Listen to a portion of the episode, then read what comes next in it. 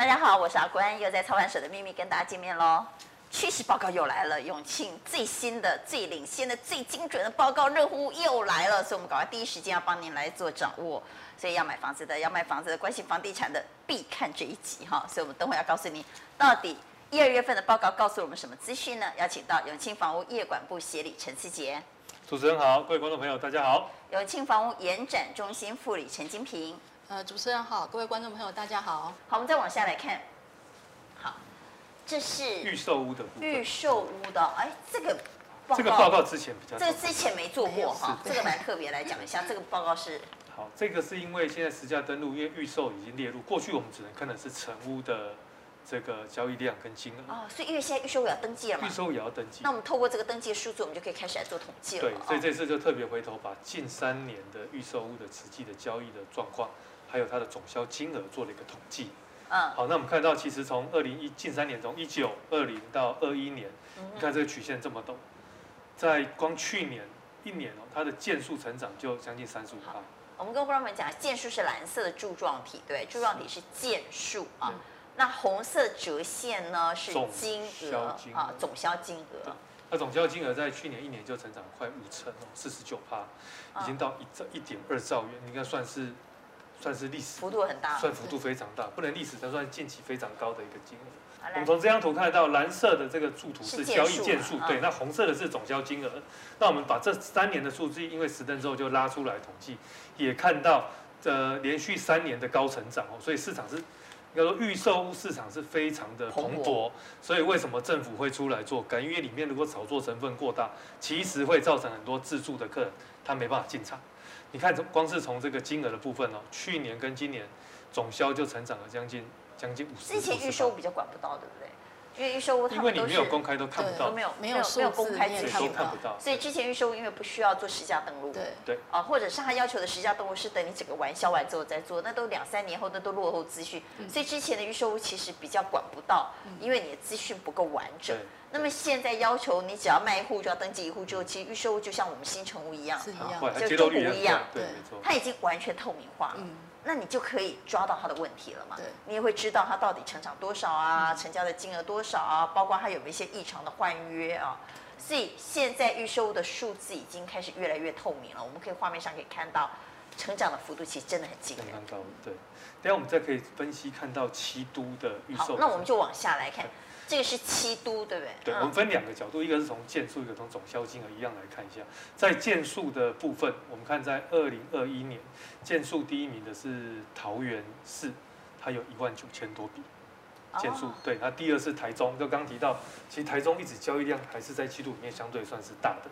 那预售屋台中是第二名，那第三名是新北市一万六千多，其实都年度都超过一万五千件，其实是相当是蛮大的。对，但是如果以成长率来看，反而高的，以成长率来看，年的成长率件数，反而是新竹县市的幅度是比较高的。那再来就是桃园，这是桃园将近有。所以桃园是量也成长，对不对？对。呃，就是它的件数也成长，然后它的幅度也成长，就是它跟前一个年度来做比较，它的成长幅度也很大。然后它的件数成长幅度也很大。那新竹是它的幅度成长很大，但它的件数因为。就像我们刚刚讲，新竹其实供给很少嘛，你们推案量很小，所以它那个件数比例看起来没有那么多了哈。但是新北、桃园、台中那个件数量体很大啊。那成长幅度很大的是桃园跟新竹。好，这是在件数的部分。那我们也看金额，总销金额对，总销金额里面一样，七都第一名的是呃新北市。新北因为它本来房价单价也比较高，那加上推案量要多，所以总销金额相对高，这个合理。然后再来就是台中，在台中是呃两千五百二十五亿，然后再来是桃园，将近两千三百亿。那如果很热哎，不管是件，不管是量还是价都不得了哈。那自己来做年增率的比较高的，其实你看还是落在新竹，新竹县市是八十二趴，对，从四六二到八四一，其实幅度非常高。然后再来就是台中。哦，一四九零到二五二五也将近七十趴，然后第三名是桃园，所以大概就集中在在这这几个都里面的表现，预售屋交相当相对是热络。台中啊，好，超热超热超热超热。那新北是因为它幅员很大，所以它推的量和它的总金额是一定会大的了哈。但如果以这个热度来讲，我看从这个量和价的关系来看，还是桃园、新竹、台中最热，超级热。好，我们再往下来看。好，那这个是，哎，这也是过去没做过的调查报告，对不对？这是坪数跟单价，这蛮有意思的。对，呃，我们是做七都的，就是它的平数跟单价的一个比较。嗯、那我们看到这三年，从二零一九年到二零二一年，台北市它的平均的平数其实是下滑的，下滑三点五个 percent。然后另外就是在单价部分是成长十五点六个 percent。所以，呃。蓝色的折线讲的是单价，单价每平单价。嗯，那黄色的柱状体呢是平均的预售物的销售平数。对对对，我觉得这个蛮有意思的哈。所以我们可以看到，之前是从平数是动辄推七八十平是吗？啊，对，三十七坪。然后它逐年往下，三十七掉到三十六点九，掉到三十五点八。啊，三十七到三十价往上走，就平数是往下。哦，上面七八点三的是金额，金额对价格哈。所以我们看下面的数字啊，观众朋友看下面的黑色的字啊。所以台北市的房子呢，预售越推越小就对了。对，应该说大家可以负担得起，因为它价格越来越高嘛，所以就越来越高，所以越买越小，房子越来越贵，住的空间越来越少。对。所以越推越小，所以台北为什么流行小宅、小宅、小宅？还是高比萨，千万没办法哈，因为那个总价太高了，了所以只好呢，呃，透过平数哈，让应该是说它单价太高，对，那为了不要让那个总价爆高，只好坪数缩减哈，应该是这么讲才对。对，好，所以我们看到台北是蛮明显的，对不对哈？它在平数的部分很明显的是大幅度降低，如果从之前的三十七点一。就降到三五点八，所以刚主持人提到，也因为台北这样的，少掉一间厕所，你知道吗？对，没错，就是这个状况，对，真的少掉一间厕所哎，哈哈。所以会出现台北有那种十八九平隔两房的，它二十五平三房的，可是以前是三房是两位，现在剩下二十五平的三房剩下一位，对，它就是空间。真的，你看三十七平到三十五平，不就少掉了一间厕所了吗？但是我们来看平均单价。平均单价的部分的话，嗯、我们看到二零一九年其实大概就七十八点三万左右。平均单价，观众朋友这是平均，然后吓死人了。二零二一年已经突破九十万一平啊！所以你在台北要买预售屋啊，预售当然就是新房子了哈。你要买预售屋，哎呀，平均都要九十万，你看想想多恐怖啊！但黄区大概都要破百，所以三位数的比比皆是，因为平均如果是九十，那就一定有。呃，比较偏远的地方的六七十，跟那个一百多就平均嘛，哈，所以吓死人了。那一般来讲呢，大概都是在九十到一百左右了。你找不到，哎呀，你要买那个什么六七十 万的预售，你去都会吹，我现在干嘛吹不啊？然后打着灯笼都找不到了。对，好，这个是台北，所以台北现在流行小宅。那我们来看新北呢？新北的部分的话，我们看到二零一九年它的平数大概就是三十一点六，那二零二一年大概也是三十一点一，它的幅度下降不明显，都大概差不多，大概就是三十一平左右。那单价的部分大概成长了六点，就阳台变小一点。对对对，它就变成说它的呃单价的涨幅其实也没有到这么的明显，以预售屋来讲，嗯，所以它平数的变化其实不大。好，它的平均单价呢？是现在最新的数字是一平平均四十五啊，四十五啊，所以你在新北呢，要是找到那二十几的，哎呀，真是恭喜你了。那平数是三十一点一，我觉得还不错。这个平数是三房的啊，传统可以做三房的房子，那蛮不错。以现在小家庭来讲，这个空间就足够了啊。好，这是在新北，我们再往下来看桃园哦。桃园搬到桃园去住的人，就是想说，我 本来住在台北，只能住一个小鸽子楼。对，我到桃园，我当然住大一点呐。没错。但是到桃园还住小鸽子楼，我干嘛去桃园啊？哈。那我们看到桃园的部分的话，它的平均的坪数的话，大概是成长七点三，越来越大哦。对。那其实我们也观察，大概有可能就是因为呃双北的人，其实有部分都会移到桃园，就是脱北嘛。对，脱北的状况往桃园的一个情形其实蛮多的。对，没错。那所以它的购物面积其实算是逐年是小幅的成长了。到二零二一年的时候，大概是三十五点四平。那价格的部分就是二十九点二万左右。好，所以就你在台北只能住十几平的，啊，你到桃园就可以住三十五点四平了，这是不错的了哈。所以桃园的反而这个推案的这个平数呢越推越大，那是因为有不少双北的脱北族啊，他们既然从呃双北移居到桃园，就希望能够拥有一个比较大的空间哈，所以这个平数呢其实往上成长的，当然单价是成长了，现在平均的单价已经来到。二九点二了哈，大概就是差不多三十万左右了。好，这是桃园的平均预售屋的房价。好，那我们再来看，再来就是新竹。对，新竹的部分，我们可以很明显看到它的不管是平数或是单价，它的涨幅都蛮惊人的。嗯，大家都呃坪数的部分大概有成长十七点二趴，那单价部分大概成长二十一点九趴。价格的部分，我们在二零二一年看到就是一坪就是三十万。那在平数的部分，其实它有接近四十平，大概三十九点五。四十平很赞呢。对，嗯，以新竹来说，就是它的呃，应该是说它的客群可以接受的，因为毕竟他们的呃薪资水准相对是比较高的，他们可以接受的单价跟平数还有总价，其实都会相对于其他。新竹市呢，我们台湾少数。还愿意生小孩的地方，小 baby 的出生率呢，应该是全台湾表现最好的哈。所以呢，既然生了孩子，得住大一点的房子嘛，对不对？孩子多，房子得多了哈，或者应该说孩子多，房子得大。对，房间得多了，应该这么说，不是房子得多，是房间得多了哈。那房间要多，当然房子就得大嘛哈。所以在新竹呢，平均的预收推出的平数在四十平左右哈。啊，单价在三十点一，好，这是在新竹。我们再往下来看，那我们来看哦，哎呦，台中，台中的部分成长幅度也很大哎，对，它的平均单价我们看到它二零一九年才二十四点九万，它到二零二一年其实已经突破三十万一平了，哇，所以它的幅度，对，它的幅度相对是比较惊人的。那在平数的部分的话，到二零二一年有到三十六点二坪，那成长幅度大概就是十一点四趴。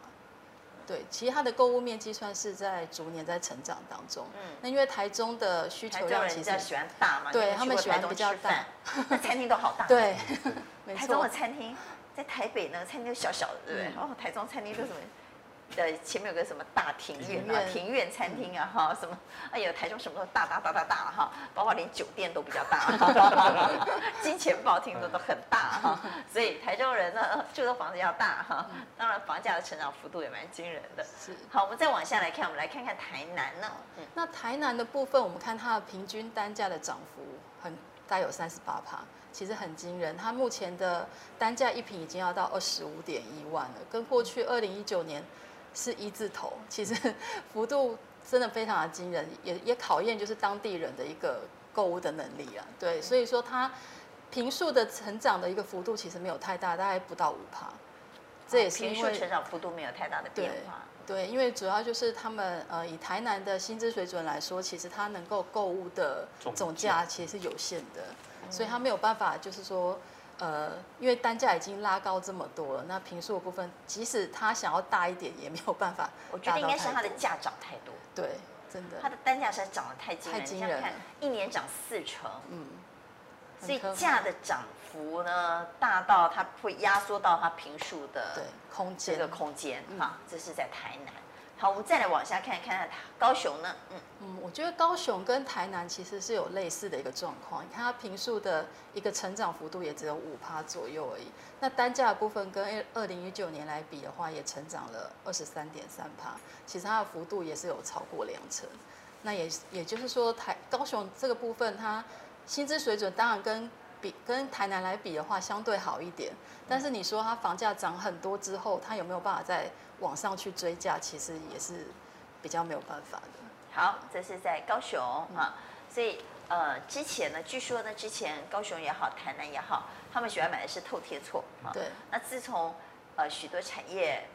呃，往南部去发展之后呢，慢慢的台南、高雄也开始流行大楼产品。嗯、那因为大楼跟透天厝的那个坪数还是不太一样的，所以你会看到他们的坪数的成长幅度并没有很大。嗯、那是因为我自己观察，是因为他们呃商品的呃转换的转换啊，你要是还是流行的透天的，那可能就成长幅度比较大。嗯、可是因为他们现在流行的商品呢，因为外来人口多了，所以从过去的透天已经转为到大楼了。嗯、那转到大楼，它的这个平数的成长就不会像呃过去像过去成长的幅度那么大。嗯、好，好，那我们再来看，这是近三年双北预售屋交易的平均总价。所以因为现在预售屋已经开始越来越透明，所以我们是第一次把预售屋非常完整的哈，透过。呃，科学数字，哎，这些都是时下登录出来数字所做出来的呃整理和报告，我觉得这个资料是非常难得的。这是第一次公布，这是真的第一次啊。嗯，所以刚刚我们看的是呃平数规划还有单价的变化，现在我们看它的总总价，每户的总价。我们看先看双北，那呃台北的部分从二零一九年三三四九到二零二一年的呃三五三三六五六，大概九趴左右，算也算合理，因为它两年九趴算没有太高。那新北的话，两年大概成长五点三趴，双北是算还好，总价上没有太大的变化。我们再往下看，其他往南中南部走下去的状况。但是上一页我先提醒一下我们的观众朋友啊，这个数字非常非常重要，特别是对于如果你在呃买房地产，将来有考虑要卖出的购物人而言，或者你是要投资房地产啊，有两种情况，就是你要投资房地产，将来当然你就要卖嘛。那如果你是自住，但是你知道你将来有换屋的需求，因为我现在可能呃能力不够，我先买小一点，但是我将来有了孩子啊，或者甚至我将来经济比较充裕，我考虑要换房子的，那就特别重要。为什么呢？因为其实呢，在房地产市场对总价是有一个天险的，也就是有天花板的。当我去这个区域买房子，我一定要知道这一区普遍能够接受的房价总价是多少。比如说，我今天在新北，我买一个五千万的房子，我将来卖给鬼呀？好，那个没有那个就没有那个买盘的力道，它会将来非常难卖。所以，如果你的房子今天买了，将来是有考虑要卖的，那你要考虑到市场能接受。比如说，你到一零一去吃饭，哎呀，一克一千块，很平常，接受度很高。对。可是你哪去增卡甲崩，你开一间餐厅，A 套餐一克要一千块，你要卖给鬼呀？它没有那个市场吧？啊。所以这个总价蛮重要的，所以我们提醒我们的观众朋友哈，如果你是在台北置产，那你知道台北的平均可以接受的房屋总价大概在三千六百万左右啊。那三千六百万的房子那不难卖啊。如果你的总价在三千六、三千五、四千万以下，这个市场都会蛮热的，都会蛮好出手的。你买了要卖不难卖。那如果是在新北呢？我们来看，我朋友就跟我说，新北天险就是一千五。对，他说超过一千五的，我告拍呗啦，爱足矣啦哈。所以我们看到调查也差不多这样嘛，对不对哈？大概总价平均总价在一五九三呐哈，那大概就是在差不多这个，就一千五一千六，差不多这样。那你如果到超过两千的总价的房子，在新北其实就不好卖。好，这个是我们在投资房地产或者你将来有换屋需求的人都要特别留意的。好，我们再往下看哈，这是双北，那我们来看一下。中南部的哈，我们从桃园、新竹、台中、台南、高雄这张表，因为三年，我觉得先看前面二零一九年，我们看到二零一九年这五都的总价表现都在一千万以下。哦，好，绿色这个是高雄市跟台南都还只有不到八字头，才七百八十四跟七百八十七。绿色是高雄，绿色是高雄，绿色是高雄，我们很黄色是台南，黄色是台南，对，七百八十，当年是最低的。好。可是经过了两年，看一下到二零二一年的时候。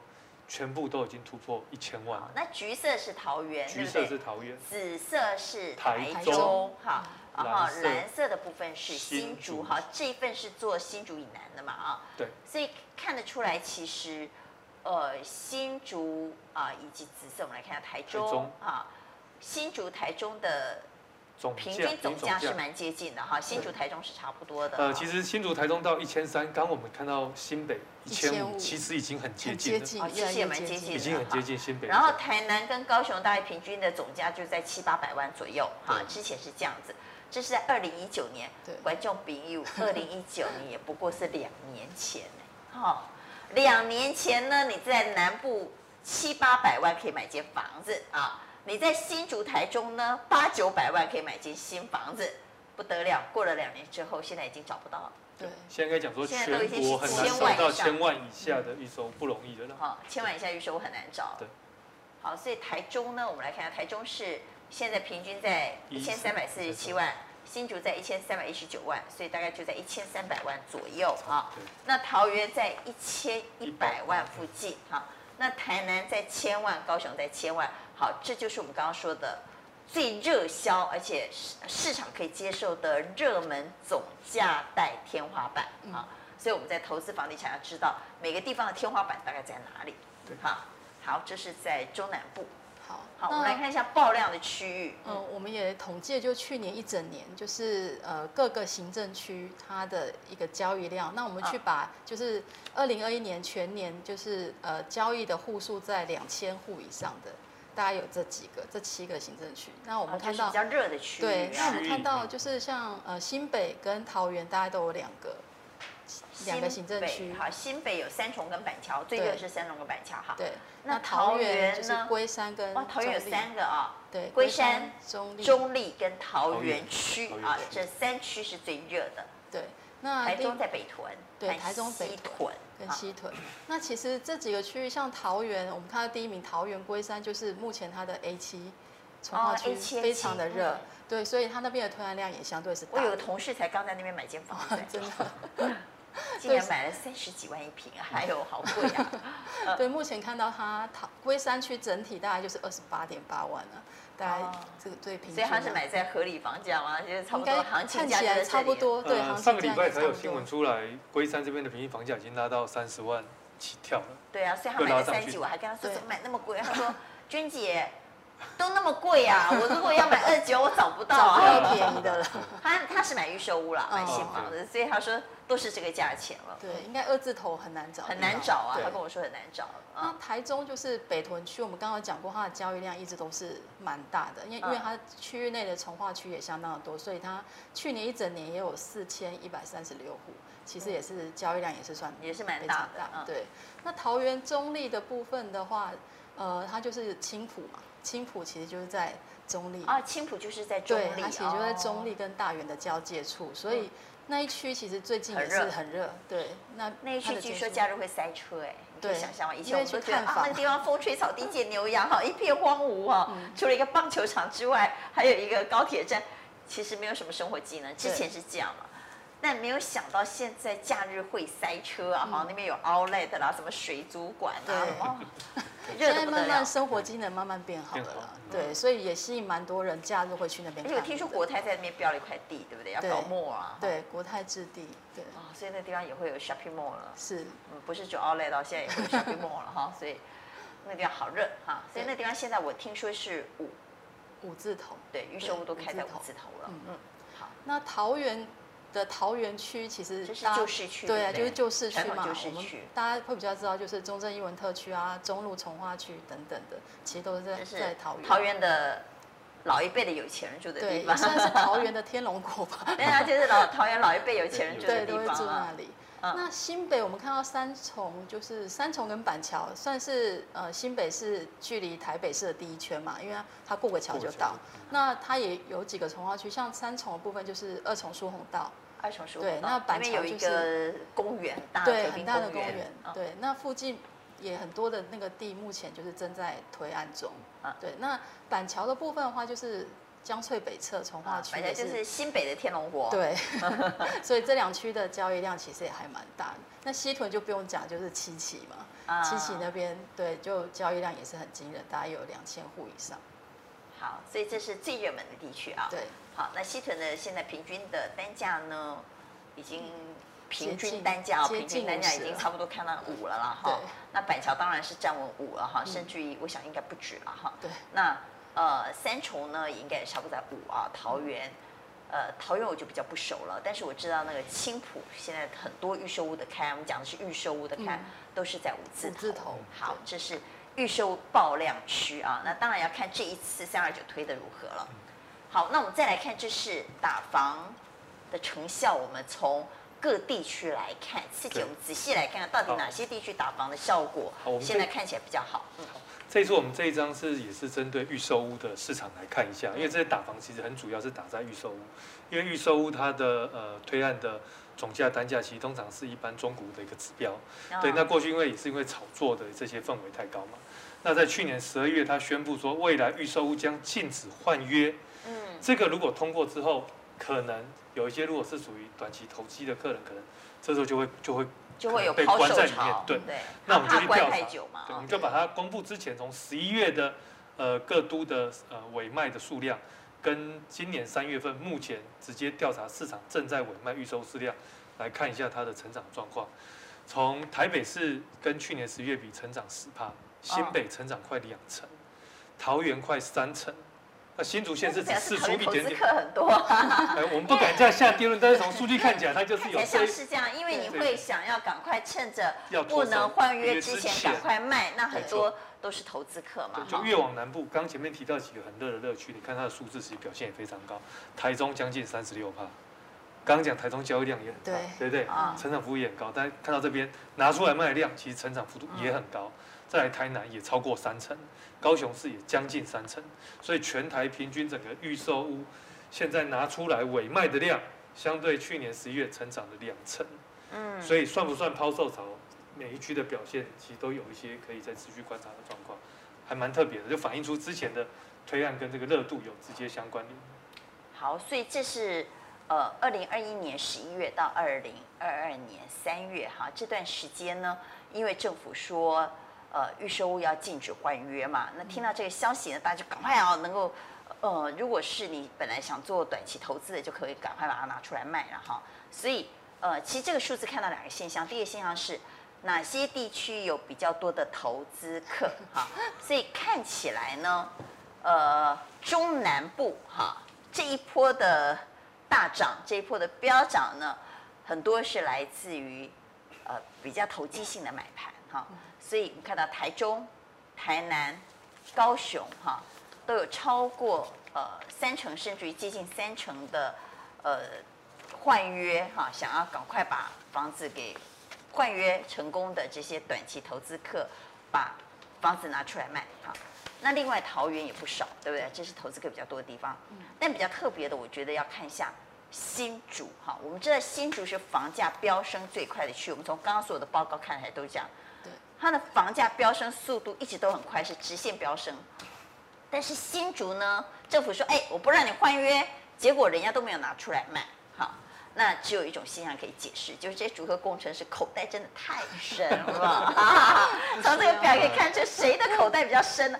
人家新竹工程师买来没有要卖的啦，哈，人家是要传家的啦，你不要看新竹标那么高，可是人家他没有做短期炒作，你不要误会了。新竹标很高，不代表新竹人是要做短期炒作哈。人家新竹人呢买了放在那里哈，当做旺季哈，所以只有九点二趴，反而是全台最低的哦。读回去觉得这个是蛮有意思的。好，我们再往下来看。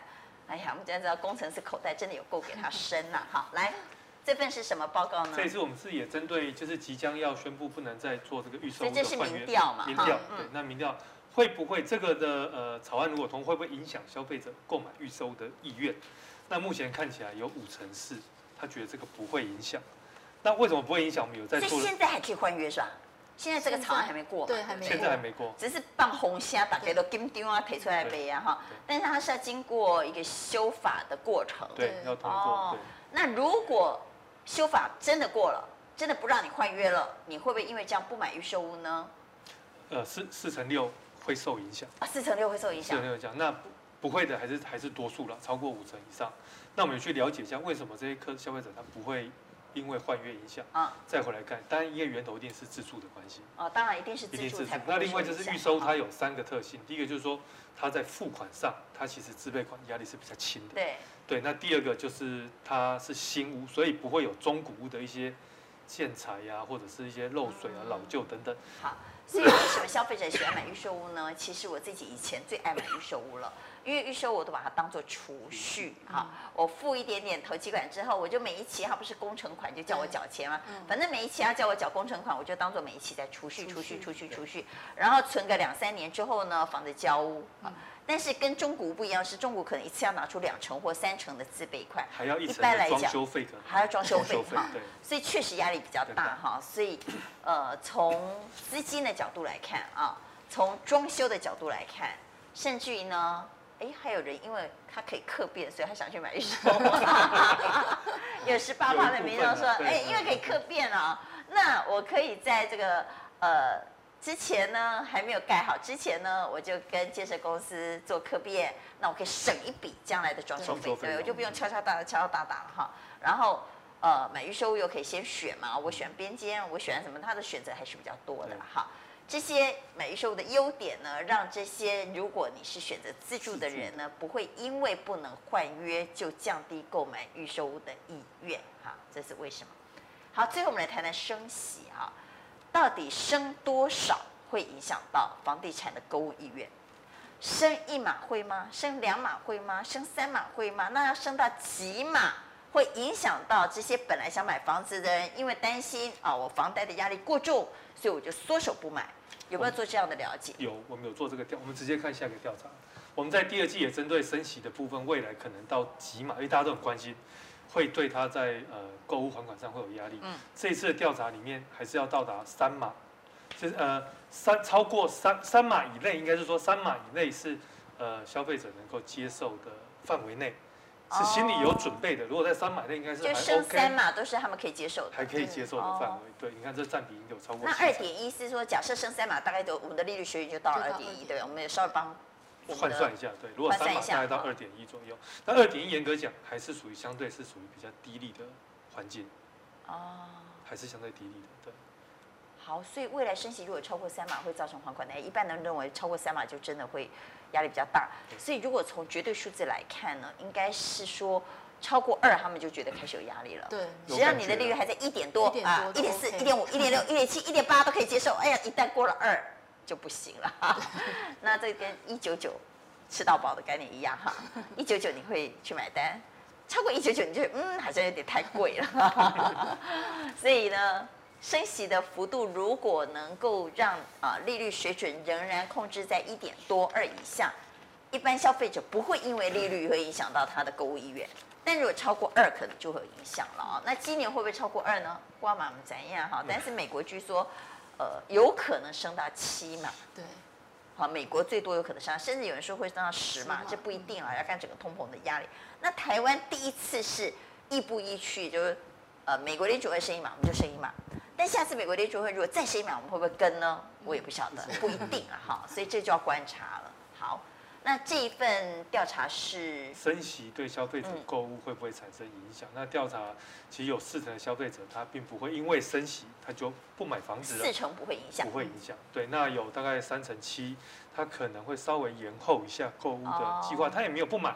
只是可能稍微往后，也许是想要再观察一下市场上，或者多存一点钱，有可能，有可能，因为也有也有，现在开始市场有一群客户想说，哎，如果持续升息，会不会房价不会再往上，甚至会不会有些屋主他价格会有修正，他想等有没有稍微修正的空间，嗯，可能是这样子，对，所以目前调查大概是这样的一个状况。所以呃，原则上听起来应该是他们该买的还是会买了，顶多是稍微慢一点。啊，但你换角度看，如果你从升息的幅度跟房价的涨幅，啊，你看刚刚全年平均十趴，刚有些区域是二十趴、三十趴、四十趴，你跟升息就算一趴两趴比较起来，其实升息还是很小。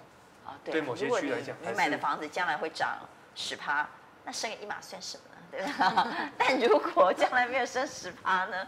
好，我们再往下来看哈，所以我们来看台湾的目前的房贷利率其实还是蛮低的了啊，现在。二零二二年一月的房贷利率平均就一点三五九，一点三五九啊哈，那升息一码就是往上升零点二五嘛，对，所以就变一点六。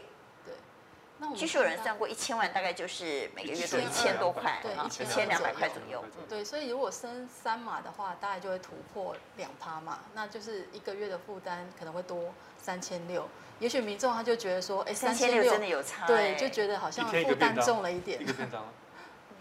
三千六感觉就有差哦，因为你知道调薪也不太可能一个月多调我三千六，但是一个月少掉三千六，那真的会痛啊！对，的确是就会影响到民众他购物的压力嘛，压力就会比较大。